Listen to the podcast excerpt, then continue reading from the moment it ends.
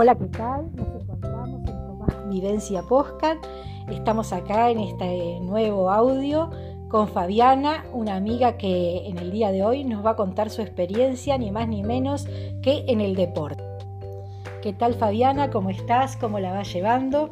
Un placer estar contigo.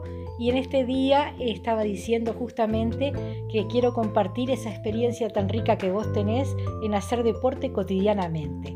Me gustaría que vos te presentes, que puedas este, compartir un poco de tus datos, de tu historia y cómo llegaste especialmente al deporte acá en la ciudad de Buenos Aires. Bueno, muy buenos días. Hola Laura. Eh, mi nombre es Fabiana, Rita con mi apellido. Tengo 49, casi 50 años. Eh, soy docente, catequista y a ver, por un lado, el hacer deporte, en mi familia, mi papá era el que fue deportista, era atleta, eh, maratonista. Eh, siempre tuvimos, o tuve yo un poco como la inquietud de hacer deportes de chica. Eh, y ahora de grande, después de mucho tiempo, bueno, debido a un problema grande de sobrepeso que tenía y por problemas de columna y todo eso, primeramente arrancamos como con una dieta de alimentación que es muy importante en lo que es el deporte. En la vida de cualquier deportista vas a ver que la alimentación es un 70% y un 30% es el deporte para cualquier tipo de resultados. Eh, y después, eh, bueno, el, deporte en sí mismo que uno eh, va ganando mucho en lo que es físicamente, pero por sobre todo lo que es salud también. Yo arranco por un problema de, columna y que realmente me acuerdo que iba con la trompa por el piso porque no me, no me gustaba nada ir a hacer deporte. O bueno, como que uno se siente a veces frustrado porque no te sale o no, no, no alcanzás a lo que ves que el resto hace. Eh, y iba al médico y me mandaba de vuelta al gimnasio y, y hoy por hoy la verdad que para mí es súper importante más que nada por el nivel salud, tanto mental como físico, que es muy importante también, digamos. O sea, eh, cuando uno siempre habla de, la salud, eh, yo creo que, estar bien físicamente, yo soy muy creyente eh, en Dios, digamos, en, lo que es la iglesia. y bueno, el cuerpo es templo del espíritu, ¿no? esto de de cuidarte para poder seguir haciendo la misión que Dios nos pide en todos los ámbitos de la vida. Gustaría que vos pudieras compartir, porque decías andaba con la trompa por el piso y cosas así, ¿no? Y este, ¿cuáles han sido las dificultades, las cosas que has tenido que vencer para poder vivir esta vida integrando el deporte como algo fundamental en ese cuidado de tu cuerpo, de, que también hacia la vida en el espíritu?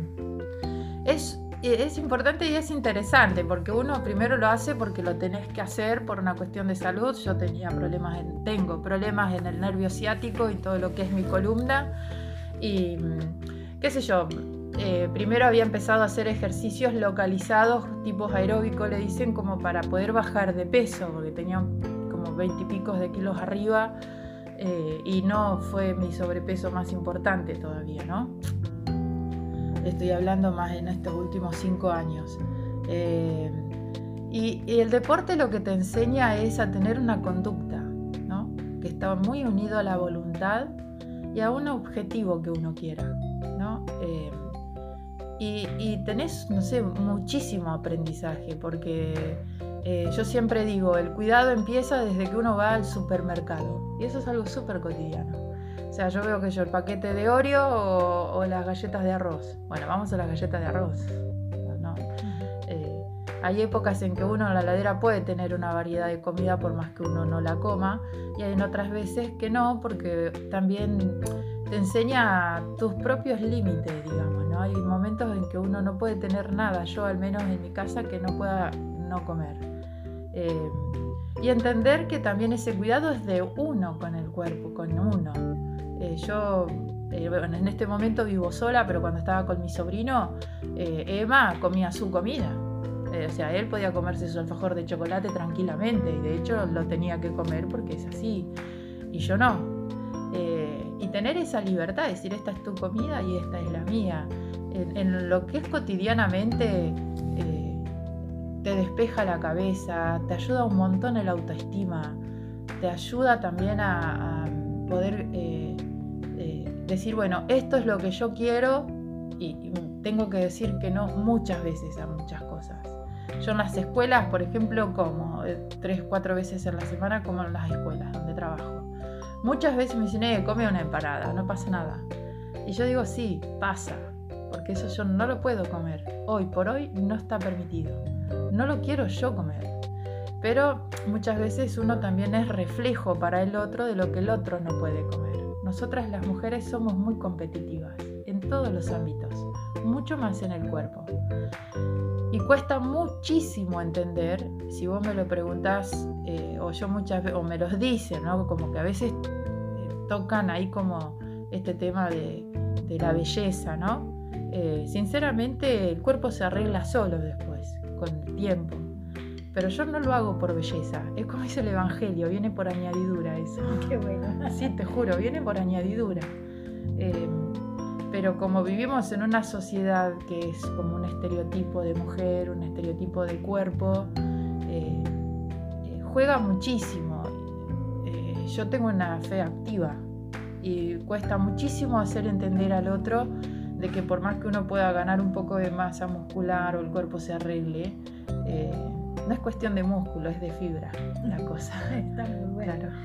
Me gustaría también que vos pudieras decirnos así, compartir en ese aprendizaje, sobre todo en lo cotidiano, ¿no? ¿Qué ha significado para vos trotar, correr? Eh, ¿Cómo te sentís en eso? Eh, en esta carrera que has hecho, que tiene pasos cortos, pero también grandes pasos de avance. Y, este, y bueno, compartir un poquito esos sentimientos, esa cosa que te da el andar en la naturaleza o en los parques corriendo. Sí. Em, bueno, es, maratonista en la sangre. En esto, sí, en esto, ahora últimamente sí estoy entrenando para correr una carrera que le van a hacer en honor a mi papá, Mirá, que en mi pueblo, Ramallo. Em, y me sentía, primero me sentía un poco como frustrada, ¿no? Porque no podía lograr cumplir eh, ese objetivo, son 10 kilómetros. Sí, es un montón. Em, porque estaba mal alimentada realmente. Y bueno, en el gimnasio donde voy eh, un profesor que es Sebastián Céspedes y él veía que yo decía, no, pues no alcanzo, no alcanzo, como que él también me veía cansada o como que no podía lograr a cumplir y realmente yo le pongo pilas.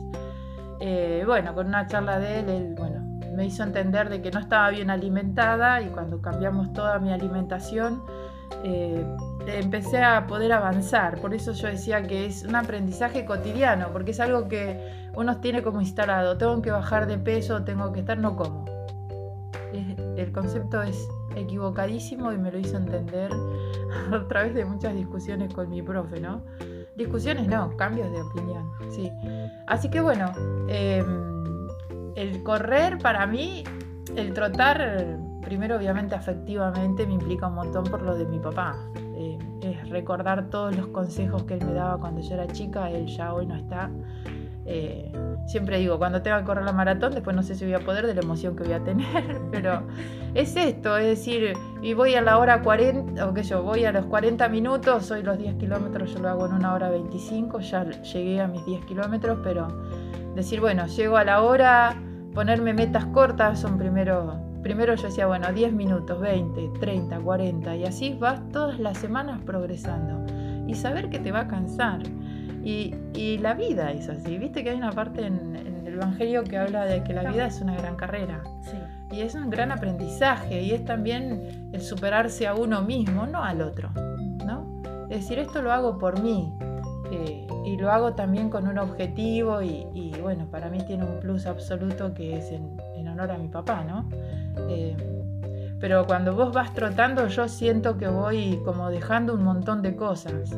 Eh, también una cosa interesante que a mí me pasa es como que tomo registro de mi mismo cuerpo y eso es muy interesante, digamos, más en nuestro ambiente religioso, que es como que todo lo que es sentir desde el cuerpo es como pecaminoso y no es pecaminoso si uno no lo vive desde ahí, ¿no?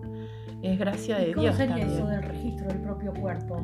te vas sintiendo, no sé, te, registras las piernas, te registras...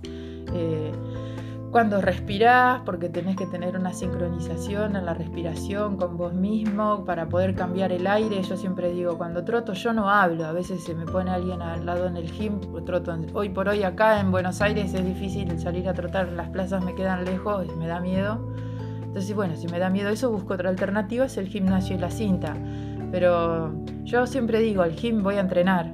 Eh, si viene uno charla, no te digo que no, pero cuando yo troto, yo me puse los auriculares y, vos sabés que tenés una meta por llegar.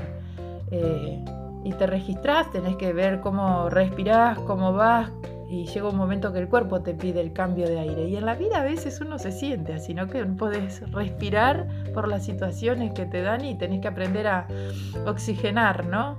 Sí, y, ese registro me imagino que te ayudará también a cambiar tu esquema corporal, a ver las cosas de este, otra manera. De otra manera la relación con los objetos, con las personas, sí. de otra manera, ¿no? y este y realmente es un desafío.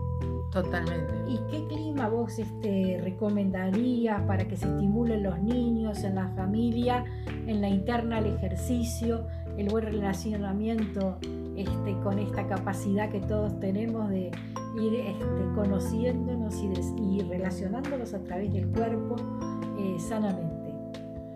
Algunos tips. No sé, familiarmente yo en un tiempo iba con Emma. Lo que más nos cuesta en general a nosotros las personas es que queremos todo ya, más en esta cultura. Y esto no es un algo de ya. Es, viste lo que muchas veces uno dice, eh, apreciar el proceso, ¿no? Que implica esfuerzo, voluntad, y cuando esas dos cosas se cansan, la disciplina. Hay que hacerlo. Hay que hacerlo. Sí. Hay que hacerlo, sí. Y después valorarnos, ¿no? Alentarnos, vos podés esto. Eh, y después creo que es algo así como más de uno personal. Eh, es una satisfacción inmensa, qué sé yo, poder realizar un montón de cosas. Y después lo que dije, lo, que viene por añadidura, ¿no? Que te lo da el mismo reconocimiento de tus compañeros. Yo hoy por hoy voy al gimnasio y soy la chica que trota un montón. es así. Y, y, bueno, y ahí vos ya contás que no es que solo estás trotando, que hay toda una historia atrás de vida, ¿no? Eso para las familias te hace humano, digamos.